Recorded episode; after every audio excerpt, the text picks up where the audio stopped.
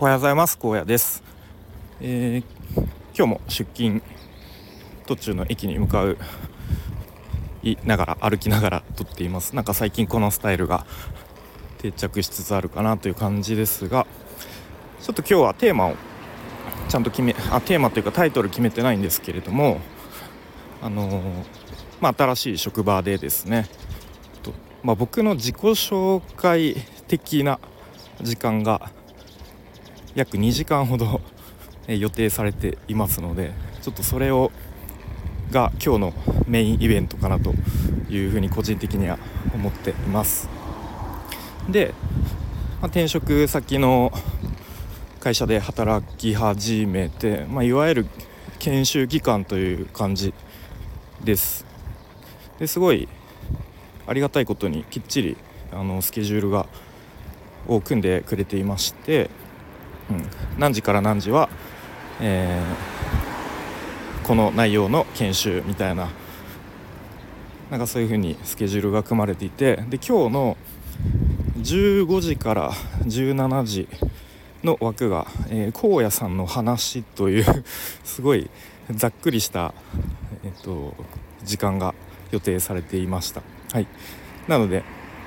まあ、何かしら僕が2時間その枠で話すっていうことになっているので、まあ、基本的に多分、まあ、自己紹介兼今までどんなことやってきたのかとか、まあ、そういう話をする時間なのかなと、うんまあ、他の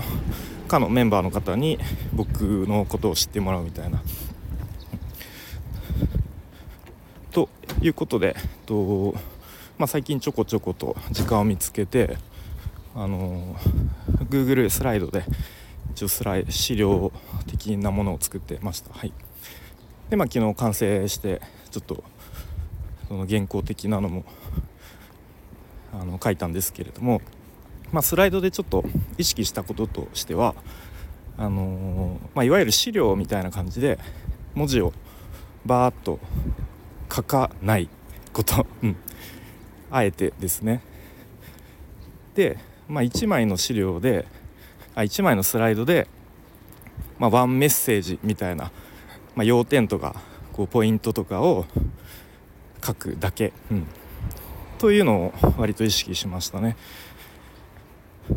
まあ、んでかというとやっぱそういうなんかプレゼンとか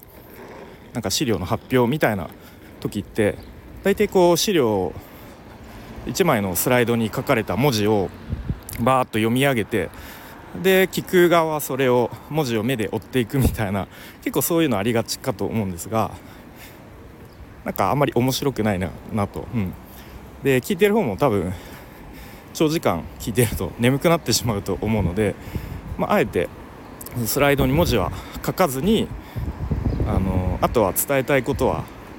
あの話して伝えるっていうそういう意図であえてスライドに文字はほとんど書いてないですね。うん、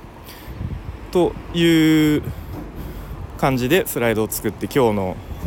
その、まあ、自己紹介的な2時間の時間に臨むわけですが、えー、まあそれが果たしてどうどういう反応になるか、はい、というのをまた明日の配信で話せたらいいかなと思います。まあ、一応このスタイフをもう3年ぐらいですかね続けてきたっていうのも割と、まあ、なんとかなるやろうという 割と自信にもなっているのであえて